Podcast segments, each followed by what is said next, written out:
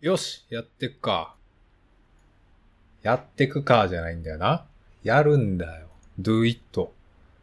do it yourself. えー、このポッドキャストは成人男性の私、セッパが漫画とか映画とか神羅万象の感想について、だらだらと話す感想系ネットラジオです。はい、一息。今週も例のごとく週刊少年ジャンプ2021年47号の感想とかをやっていきます。えー、今日は、えー、10月25日、月曜日。いや、朝から体調がすこぶる悪くて、すこぶる悪くてロキソニンを朝服用してそのまま仕事をやっていたらなんとなく体調が戻ってきて、今。今に至る。体調自体はもうほぼほぼ治りましたね。いやー、朝は、吐き気がやばかった。吐き気と片頭痛で、ね、当社費、当社費6割ぐらいのスピードでしか動けなかったが、治ったのでもう大丈夫と。ね、普段の9割ぐらいのパワーでやってきます。いや、もっと、もっと薄いかもしれん。まあ、とりあえずやってきます。まあ今週というか今日の分は47号の感想やりますけど、朝だいたいいつも読むんですけど、朝の読み込みが全然できてなくて、かなりぼんやり読んだんで、今週も感想は薄くなるというか、今週そんなにね、言うあれはないなという気はしてるんですが、まあぐだぐだやってないで、やるか。えー、週刊少年ジャンプ2021年47号、表紙関東カラーは、青の箱。帰り道だって特別な時間。マクドナルドではない。これあれですね。ワクドナルドですね。よくある、そういうやつですね。ワクドナルドバーガーですよ。ビッグワックですよね。ビッグマック。ではなく、ビッグワックをきっと食べるんでしょう。で、えー、関東からの話は後でしますが、えー、今週のトップ3、トップ3というか3本えー、上げていくと、失恋ビギニング、ピピピピピピ、ネルブゲイ同業の順です。えー、今週は悩んだ末にこの3つになりました。では、青の箱の話をとりあえず触れますが、えー、青の箱、えー、タイトル、タイトル、タイトル、タイトルどこ？タイトルどこ？えー、ナンバー26、ん？シャープ26、応援するよ。コミックス2巻発売中と。まあ、話は基本的にこのポッドキャスト内では青の箱に対しては、まあ渋い反応をしているのが常ですけど、まあ今週は特に言うことないかなとか言いながら、いろいろ言うけど、そうね、特に言うことねえなとか言いながら、何か言い出してるのが常なんですけど、いやまあ悪いことはないというか、いや、やることをや、やることはやってないな。そういう意味のやることをやってるとかいうのではなくて、こう、ラブコメ的な漫画としてちゃんとやることをやってるやん。偉いなっていう、そういう感じでしたね、今回は。えー、主人公大義くんが風邪をひき、それを先輩が看病するのかしないのか、的なやつ。で、手料理ことうどんを食ったり、最後、最後の、それが、あー、ぽいな。そういう漫画っぽいねっていうところが、まあ一番の見どころそんな感じですよね。で、まあいろいろ言ってくるとっていうか、細かい、非常に細かい上にどうでもいいことを言うと、先輩の持ってきたうどんの丼でかくねって俺は思ってびっくりした。朝正直ね、ここのでかさで俺はちょっと笑ってしまった。丼でけえっつって。まあそれは先輩が小さいという、そういう問題で、そういう問題というか、そういうことなので。いや、でも、たかがうどんにしては、丼がめちゃでかいと思うぞ、俺は。でかいと思うぞ。丸亀、このサイズ出てくるかって言われたら、丸亀はこのサイズ出てくんのかなしばらく丸亀に行ってないからわからんわ。まあそんなね、そんなね、重箱の罪は置いときつつ、やっぱり先輩というか、人物ができすぎているな、感あるなというか。この世界のなんか、高校生って人物ができてるよなって常々思いますけど、なんだ先輩はメンターなんかっていうぐらい、すげえできてて、何なんすかねっていう。まあ別にそれはそれでいいけど、いいけど、いいんか？そんなこと言って。そのいいけど、いいの、本当のいい、その言葉の裏にはどういう意味合いがあるかは私でもあんまりよくわかってないですけど、よくわからないなりに今言ってますが、いやー、人としてちゃんとしてるなーというか、なんか先輩の心理っていうか、内面心情みたいなのってあんまり描かれなくて、それゆえになぜか大輝くんばっか描かれて、なんか微妙みたいなこと言ってた時があったんですけど、そっからするとかなり先輩の心理というか、内面の、まあ、トロですけど、これは、描かれてって、それでこの先輩のことがよく分かったかといえば、どうなんですかね。なんかよくできた人やなとは思うけど。うん。なんか、トゲのない釘崎野原みたいな感じかな。まあ別に間違ったことは言ってないから、いいですけど。いや、こんな、こんなリスペクトし合う感じのカップルって、おる？まあ、おるかもしれんが、なんか、今これが恋愛になってるのか、憧れなのか、何なのか。そして最後のページのその手の意味は何なのか、とかいう引きになってるけど、絶対これ特に何もないと思うけどな。いや、絶対ない、ないって、ないんやろなって、だって知ってるもん。そういう意味ではあんまり盛り上がりにはちょっと欠けるよなっていうところはありますね。どうせだって、その拳銃弾入ってないやろみたいな感じに思える。このゼロ距離射撃は多分弾入ってないなっていう。いや、マジでどういうつもりというか、もうここを来週、来週これで最終回でいいんじゃないかっていう。もう、もうね、蝶のひなさんのことをガン無視して最終回になってもいいぐらいのことにな、なるぞ。いや、ここにね、あ、でも、ここに蝶のひなさんが来るということは、ないな。風である件は特に公言されてないので。うん。何が言いたいのかよくわからない感想にあっているのは重々自覚の上なんですけども、まあ別に、まあ別にというか、この青の箱、そんな感想ないのに長々と話す意味はあんまりないぞ。うん。うん。以上やな。終わり終わり。終わってこう終わってこう。えー、それでは、えー、選んだやつの、えー、3本。えー、まず最初は、失恋ビギニング。これはゴールドフューチャーカップのエントリーナンバー3。えーと、一戸先生の、えー、読み切り47ページと。まあ、今週、良かった漫画どれかなって言ったら、いや結構ね、ゴールドフューチャーカップの中でも、こいつを選ぶ、選ばざるを得ないかなという感じがありました。今まであの、ブルンと人造人間100が、えー、それからの失恋ビギニングで3本目ですけど、その3本の中だと一番私はこの失恋ビギニングが好きです。で、えー、今週の、えー、連載の中でも、まあ、まあ、これ一番に上げていいやろっていう感じはありました。で、まあ、内容の話をしても、してもというか、まあ、ちょっとメタな話ちょっと前にプロモブっていう、モウエ先生の読み切りがありましたが、まあ、それに引き続いてというか、まあ、それこそ、青の箱とか載ってますけど、そういうのが載ってる中でこういうラブコメ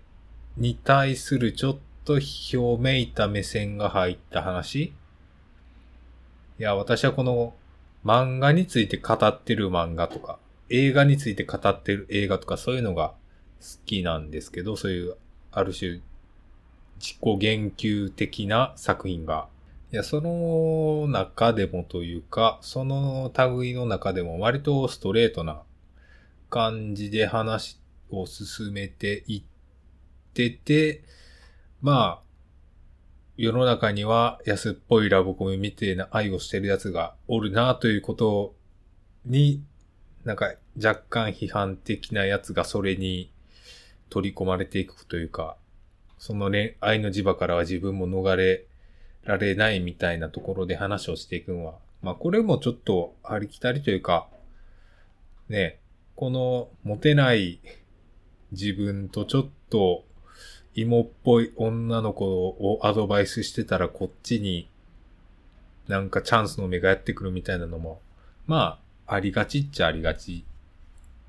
なんですけども、まあそれの語り口というか、漫画として結構うまいこと書いてんなっていうところが個人的には良かったですね。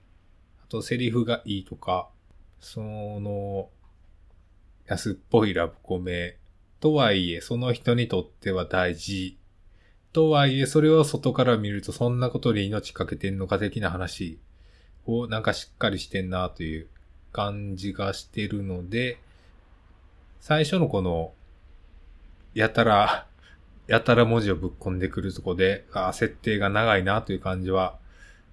あったんですけど、その設定を読み込んで、そういう安安っぽいラブコメ的なところをインストールするのは仕方がないんかなとか思いつつ、結局これ主人公自体は特に変わらないっていうのが、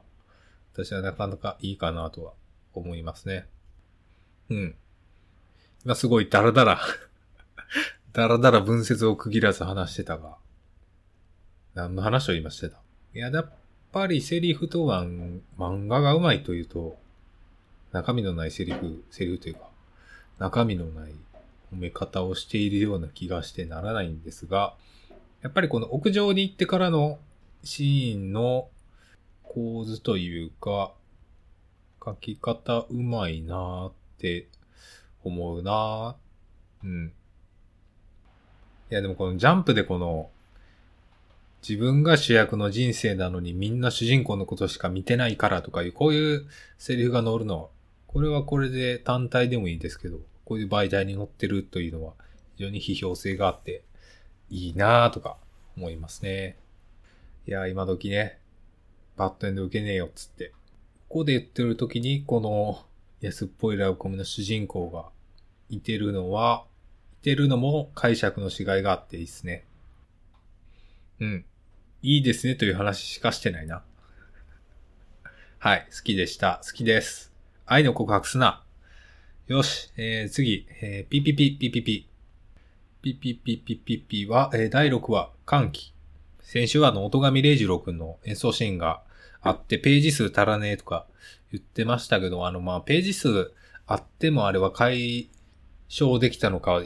まあちょっと微妙やなとは思いましたねっていう話を踏まえつつ、まあちょっと新キャラ出してくるタイミングが謎いなっていうのはあるんですけど、なんか今のジャンプでは珍しいストーリー漫画になってる気がしますね。やっぱりアクションとかギャグとか、そういうのが多い中でちゃんとストーリーをやろうとしているのは、珍しいなというか、えー、ちょっと前に乗ってて灼熱の狙いかないとか、あそんな雰囲気あったように思うんで思うんですけど、で、ちゃんとストーリー漫画として、えー、アクションだけじゃないよ、みたいな。そういうところあったと思うんですけど、珍しくその雰囲気を味わってる感があって、で、そこも割と私は好みで、まあ、いい感じにやってんなとは思いますね。なんか最後にこの、すごい適当なマキロックっていう少年が出てきたやつ、これはいるんかというか、この少年っていうか同級生との話を踏み台にして最終的にオーディションに至る道ができるんかなみたいなのは、これはまだ何とも言えないですね。うん。うん。わからんなっていう。これはどっちに転ぶかわからんなというか、このタイミングでこういうことになるのは、まあ、話を回すための展開としては必要なのかなという読みはしてるが。うん。まあ、これは多分あのすげえ演奏バトルが読みてえって人からしたらちょっと退屈かもしれんなとは思いますね。個人的には好きなんですが、好きなんですが、演奏のところがまた再びどうなるかは気になるところなので、あと、マキロック君の扱いどうするんかなっていうのは正直よくわからないところがある。けども、けども今週の二つ目っていう、我ながらよくわからないチョイスではあるが、うん。いや、普通にね、続きを見たいなって思えてるなっていうそんな感じですね。で、続いて、ネルブ芸道業、第15版、幸せ。ネルね、やっぱり入れてしまうんですが、まあ、応援枠なので入れましたということはあるんですけど、いや試合のテンポが若干遅いというか、随分ゆっくりやっているな感は否めない。うん。否めないなネルはこのアクションの動きが見える、読める感じがちょっと期待したんですけど、まあ今週は基本的に先輩のインパクトとネル君の、何武者、通話者としての、行かれた振る舞いとかはまあ読みどころなんですけど、やっぱりこう先輩とネル君の戦いが合わさったことにより、なんか間延びしてる感じは否めないよね、というのがありますね。最後のこの、ネル君が龍禅先輩つって叫んでるのはどういうタイミングの、ネル君はちょっとそっちはそっちで戦い集中してくるよとか思わんくもないが、みたいな。やっぱこの、他の坂本デイズとか、呪術回戦とかのアクションのあのテンポ感を見てるともうちょっとバンバン戦うなら戦ってくれよと思わなくもないっていうな、そういうところはあるんですよね。いや、この、相手方の先輩、ちょっと、体に傷を、傷を負いまくってるこの先輩が、バチコーン叩かれてんのはまあ、絵はいいんですけど、いや、油断しすぎやろ、みたいな。急に殴られすぎやろ、みたいな感じも思わんくないからな、っていうな。どうなんだろうな。ページ数、ページ数、テンポ ?4 人試合のせい？いや、もうちょっと話を進めてくれても良いのではとか、このネル君の切り替え動作の描写とか、これいるんかなとか若干思っててるところあるなっていう。いや、応援枠やけど、厳しいことは言っていきたいよね。まあ、応援はしてるんですが。うん。という感じですね。今週はなんか、苦言を呈すみたいなコーナーが多い。いやー、せめてどっちか片方の戦いに集結して来週もう片方の戦いを集結させるみたいな。そういうノリでもよかった気がするが、やっぱりジャンプのページ数で読んでると物足りんなっていう感じは、ネルはどうしてもあるな多分普通に単行本で読んでる分にはすげえ面白いと思って読める気がする。いやー、頑張ってください。マジで。寝るわ。寝るだけは、頑張ってくれ。はい。というところで、3本終わりましたが、あ、今週はあんまり言いたくなるようなやつがなかったというか体調のせいでもあるんですけど、えー、次の3本言及したいやつあげると、えー、レッドフード、ウィッチウォッチ、坂本デイズ。安定のレッドフード。まあ、レッドフードは、ナンバー16、真実の本。いや、まあ、もう世界終わりますよからの、もう、怒涛の展開、怒涛の展開とか怒涛の設定開示。いや、今週結構読み込んだんですけど、いや、これこういう話やったら、こういう話として1話から展開してもらってたら、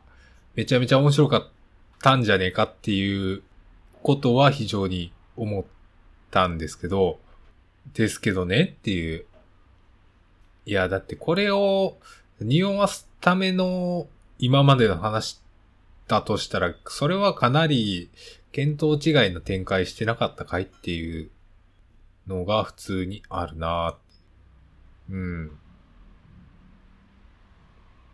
いや、そう思わざるを得ないですね。まあ先週もなんか読み解きみたいなことしてましたけど、まあ結局はなんか、まあ VR とかとは言わないが、まあ、電子世界、何か物語の中の世界にその物語を書くものがあって、それでこの世界を好き勝手にできるみたいな展開というか、えー、これも非常にメタな設定が実はあるよという話を、それをそのものを言わないと伝わらないという問題。この、このベッドに座ってるやつ誰とかそういうのはまあいいとして、いやーこれは正しい手順を踏めばものすげえ面白くなっていたんだろうなという気はますますした。そういう感じやな。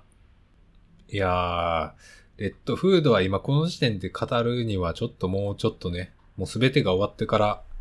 後語りという方方向に進むべきなのかな書いてるっつうけど、絶対どっかでページ切れるぞっていうか、これあれか？ボルヘス流、ボルヘス的な、砂の本的な感じか？はい。もうレッドフードはもう、いつ終わる？来週？再来週？っていう感じですけど。いやー、惜しかったなという。非常に惜しかった。はい。えー、次、ウィッチウォッチ。ウィッチウォッチもまあ 良かったですが、えー、35、新しい友達。今週はまあ画風、ネタ、ニューホライズンネタ。で、ニューホライズン私多分通ってないというか、多分ニューホライズンではなかった気がするので、この ニューホライズンという絵柄のネタはさほど刺さってないという問題がある。ニューホライズン使ってないとこも結構あるぞと私は思うんですけど、いやー、こういうのわからんと、どういう感じで読めばいいかよくわからんよな、みたいな。いや、ニューホライズンやった可能性もあるけど、この絵柄ではなかった気がするな、みたいな。とはいえ、とはいえ、なんかテンポで笑わされるみたいな。テンポとやりとりで笑わされてしまうみたいなところは、やっぱり石原先生、こういうとこうまいなっていうのは、改めて思いましたね。このいきなりのジョルノ・ジョバナネタとか、ぶっ込んでくるなとか思いながら。いややっぱり今週もね、なかなかカロリー高いというか、いやー、ウィッチウォッチほんまに他の漫画とページ数同じかっていうぐらい詰め込んでるなっていう感じが、すごいよね。もう寝ると同じページ数なんかってほんまに疑いたくなるわ。いや、今週もあげようか迷いましたが、ニューホライズン通ってないのにあげるのどうかなと思ったんであげませんでした。ニュークラウンも、ニュークラウンかどうかやったかすらも覚えてないわ。一切覚えてないわ。えー、次、えー、坂本デイズ。いや、坂本デイズも良かったんですが、えーと、デイズ44、でんでんバラバラ。まあ今回も、まあ、ための回。まあ、前回おさらぎさん。私、大さらぎ言ってましたけど、おさらぎでしたね。おさらぎさん大活躍してからの、まあ昔、昔というか、前に電車で戦ってた、割と強かったあの人が瞬殺されるっていう、結構ありがちやけど、素直に上がる展開を挟んでたのが私は良かったですね。あ、この人こんなにスッと死ねる感じに、この敵の格を上げていくんやなっていうのは、なかなかいいですよね。もうすでにあの二人やられてますけど、いや、やっぱり四天王のうち最弱みたいな、そういう感じだったんかな、みたいな。後のこの二人はなかなか強そうな格の上げ方をしてくれてるのは、いやー続きを見たいなと素直に思えるので。いやー今週上げてもよかったな坂本デイズ。というような感じです。で、今週は今のでも6作品を上げてしまいましたが、いやー、結構ね、喋るには喋れるけど、そこまで喋るか、みたいなやつはいくつかあったんですよね。ワンピースは、キラーとキッドのなんか友情というか、信頼感は、そんな感じやったっけみたいなところで意外に思ったりとか、あと三次覚醒の剣が引き続きやってんな、みたいな、とかありつつ、で、呪術回戦も、ね、やっと日車さん出てきて、お、読み応えあるな、みたいな感じはあるんですけど、いや、呪術回戦は面白いんですけど、なんかね、最近この、週刊連載で読み出してからあんまり、あんまり興味なくなってきたな、みたいな感じがある。いや、面白いけど、面白いんやけど、いやー、もっとなんか貯めて読みたいな、みたいな謎のノリになってきている。あと、日車さんのキャラがいい。日車さんは思ったよりキャラがいいな。思ったよりというか、ね、割とたっぷり1話かけてバックグラウンド描かれてたんで、そっから出てきて、割とスルッと出てきて、なんか普通に虎杖と掛け合いしてるとことか面白いなっていう感じの出方してんなて。いやー、日車さん普通にかっこいいというか、なんか冴えねえ弁護士みたいな風景で最初出てきてたけど、なぜか今は水も滴るいい男みたいな感じになってんの、かなりいいっすね。とかね、別に上げてもよかったけど、なんか謎のテンションに入ってしまったので上げなかった。そして事後救済という流れ。うん。というようなところですかね。いや、他にもあるけどそこまで語るには語れないようなやつがちらほらあるので今週はもうこの辺にしとこうかな。アンデラも良かったけどね。いや、これもますます来週やろみたいなノリがあった。うん、そんなところかな。この体調の悪さで一番良かったのが失恋ビギニングっていう謎の展開をかましているな、今週は。失恋ビギニングで言うと、いや、私、あの、手書き風右肩上がりフォント警察にちょっと所属してるんで、いや、この、ね、手書き風右肩上がり大事。ああ、出たなと思いながら、取り締まっていきたいなってね、思いましたね。いやー、こういうの多いなっていうのはね、たびたび思うんですけど、なんなんかなってね。いや、ほんまにこの流行りはなんなんやろな。流行りというかもう、定番化してるが、いやー、右肩上がりでなんかこういう手書き風フォントあるよなーって。今あるよなー以外のね、話はできないんですけど、いや、いつかこれを取り締まっていきたいなっていうふうに思ってます。いや、最後の話余計やったな。かなり余計な話をぶち込んだが、もう終わろうか。えー、来週は、人気殺到お買い得ストアの大感謝デイズ。次週のジャンプは楽しさ特売の坂本デイズが祝連載1周年コミックス4巻発売記念。死刑周辺最高潮表紙関東柄大蔵26ページ。坂本デイズと、で、ウィッチウォッチアンデラワンピース、えー、ピピピピピピ。ヒーローアカで、えー、ゴールドフューチャーカップ、スノースマイルが乗りますよと。なるほど。いや、今週そんなになんか、冴えた感想が言えたのかどうか、非常に謎いな。そんなとこかな。青なこの、うどんの丼がでけえみたいな話をした記憶しかもうないな。はい。そんじゃ今週は以上ですかね。このポッドキャストは、えー、アンカーをはじめ、Spotify、Apple、Google、Amazon 等で配信しております。ご意見ご感想は、えー、ポッドキャスト説明欄、または、Twitter の固定ツイートにあります、マッシュマローまでお願いいたします。まあ、ポッドキャスト、ポッドキャストの予定としては、まあ、特にジャンプ以外の感想を今やる余裕がないというか、まあ、別に話してもいいんですけど、編集するのがすげえ手間で、話す気がないみたいな。そういうフェーズに入ってますね。最近映画を見て、えー、劇場でキャンディーマンとデューン砂の惑星見たんで、まあその話できるっちゃできるんですけど、気が向いたらするとかやってて多分しないんやろな、的な感じではあります。そんな感じです。まあ来週もまたジャンプの感想をやります。では、えーお聞きいただきありがとうございました。さようなら。